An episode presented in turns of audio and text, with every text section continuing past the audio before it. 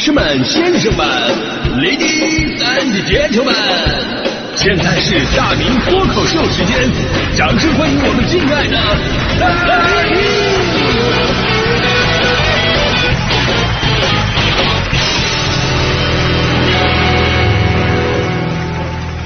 好，欢迎各位来到今天的大明脱口秀，我是大明啊。今天咱们的话题呢，关于开会啊。说实话呢，我以前呢是开会的坚决吐槽者，我特别不喜欢开会。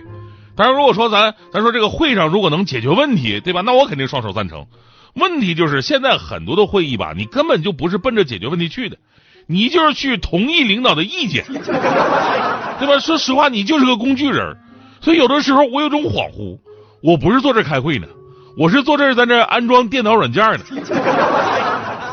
我唯一的功能就是一路点击同意，对吧？有的时候甚至我还很烦，就是咱们能不能直接点、敞亮点？你就直接当我同意不就得了吗？对不对？能不能不要虚伪的一遍一遍啊？征求同不同意？同不同意？反正我，你说我不同意，我还能咋办？对吧？那大迪同学就不一样，大迪同学特别的积极。而且，大迪有一天就教育我说：“大明哥，你不要抱怨，只要用心，无论什么样的会议，从中你总能学到很多的东西。比方说，去年开了一年的会，在会上我就学会了织毛衣。”我打算在今天开会的时候学会刺绣。我突然明白了啊，这才是开会的真正意义。开会，开会，越开越会呀。当然了，这都是我以前的认知啊，不成熟，很幼稚。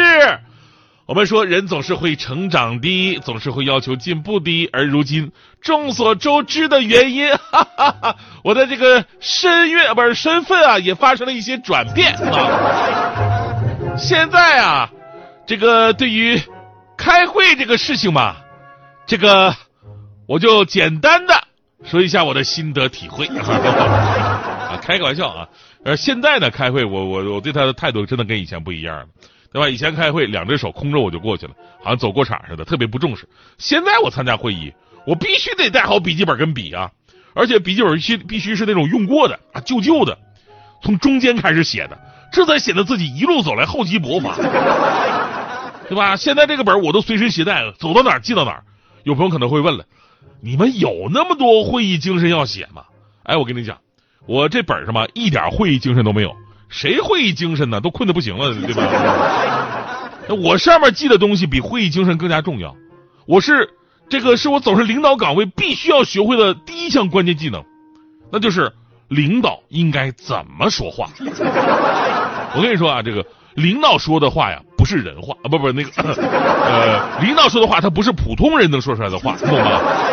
领导的话，那说的有自己独特的技巧在里边，他总能给人以居高临下、高屋建瓴、醍醐灌顶、深不可测的感觉，总是能让很多的问题当着面迎刃而解，然后事后你又发现他好像说了个寂寞，这就是领导的说话艺术，哎，让你的问题既得到了解决。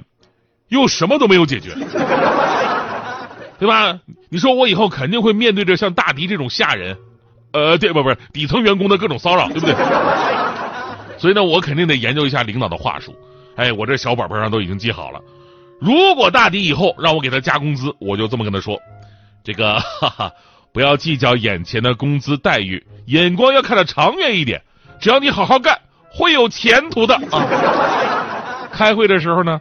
一定要说，我简单讲两句，显示自己高效的工作节奏和雷厉风行的办事风格。但实际上讲话一定要超过半小时，而且特别要记住，官越大越不看稿子。哦，这个我有天赋，我脱口秀嘛，对不对？开会呢要充分尊重大家伙意见，一定要说一句啊，你们有意见可以提。我这个人做事啊是对事不对人的啊，同时你的眼神要特别凌厉的扫视一圈。要是公司近期发不出工资了，你要充满希望的跟大家伙说，这个困难嘛，只是暂时的啊，很快我们就会度过难关。员工想要请年假，你就说啊，你还年轻，以后有的是时间。员工受不了辞职了，一定要态度特别惋惜的跟他说：“这个公司就是你的家，想回来的时候随时回来啊！”我跟你说这句话特别有深度，特别好，就是让你回来啊！你回来可以，我特别说给你办入职。当然了，领导讲话呀，他不止于此，这都是表面套路。所以领导讲话水平最高深莫测的地方在于哪儿呢？我跟你说，就他从来不会以一种明确的态度回答你的问题，他总一定是他一定是模棱两可的啊，否则真出问题他可能会背责任啊，所以呢，为了能做一个清清爽爽、谁都不得罪、也不轻易下决策的领导，然后呢，还要反过来还要给员工展现出一种大海航行靠舵手，我已经为你们指明方向的那种领导气质。我跟你说，这个话术呢就太难了，一句话总结就是什么都得说，但是什么又不说。我跟你说，这个这个套路跟咱们中国人说话的方式本身就很契合。我记得有一期咱们脱口秀讲了，就是吧，咱们中国人说话喜欢平时讲话。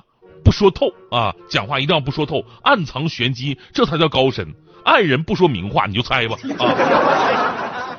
当员工遇到难题的时候，这个时候我要勇于站出来，给员工支持和信心。我要对他们说，呃，关于这个事儿啊，我简单的说两句啊，你明白就行。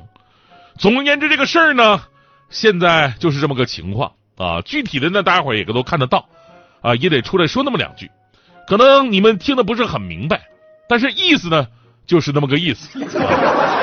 不知道的你也不用去猜，这种事儿见得多了。我只是想说，懂的都懂，不懂的呢，我也不多解释，毕竟自己知道就好啊。大家细细品，细细品。啊，然后当员工指出公司存在不足的时候呢，我可以这么跟他说：哎呀，这个你是个明白人，我明白你明白的意思。哎，我也是明白人，明白人呢就应该明白我明白你明白的意思。只要大家都明白，明白人应该明白我明白你明白的意思，这样我们公司就都是明白人了嘛，对吧？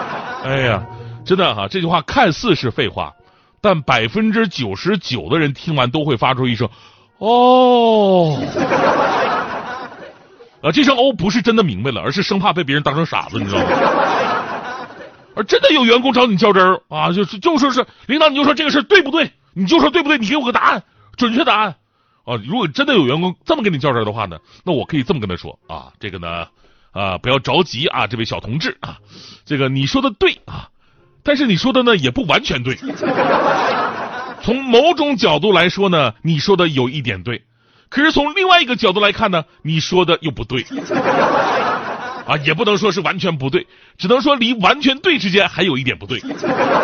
如果忽略这点不对，那你说的当然是对的。可是一个更加严谨的态度去审视你说的对不对，那么你说的又是不对的了。其实回头一想啊，你说的这种对，处在静止的世界当中有可能是对的，但是用形而上的观点来看，有可能是不对的。以发展的眼光来看，你说的这种对，处在运动的时空里边可能就是不对的，但是以辩证的观点来看，又有可能是对的。那此时此刻，你说的可能对，也有可能不对。在往后的未来，你说的有可能不对，有可能对。总而言之，言而总之，一言以蔽之，观其全貌后论之，知其今后历来往事，所以评议之。你说的对，但是你说的也不对。这叫什么？这叫薛定谔的对。哇，这个梗真的是太高级了。真的，我我我觉得吧，只要我掌握了这些技能，我应该在领导的路上能够越走越远。以后兵来将挡。大敌来土掩啊，呃，这才是公司领导的气场。呃，但是然而呢，最近我又有了一个新的发现啊，因为我我我我是当中层嘛，对吧？我当中层以后，我有机会接触到更多的高层。哎，我发现高层的领导话术比我们中层更深一步，啊，更深一步。他们甚至不用说话就能达到这个呃表情达意啊、不动自威的那种无上权威感，这个太高级了，太高级了，我要学习。就那天大领导找我去他办公室，啊，也没跟我说话，就看着我，然后呢，把公司任命中层的那个红头文件拿手一推，推给我了。我一看里边有我名字呀，我无比激动啊！我说感谢领导赏识，我一定拼尽全力努力工作。就这时候领导还没说话，就拿手指了指窗外，就我顺着领导手指的方向，我看到有一只小鸟在那奋力的翱翔。我当时我就明白了，我说谢谢领导，你是祝我展翅翱翔，飞得更高啊！这时候领导终于开口了。拉倒吧，我的意思是说，你要干不好的话，你就从这跳下去。呃，那一刻，领导话突然让我明白一个道理，那就是飞得越高，摔得越惨。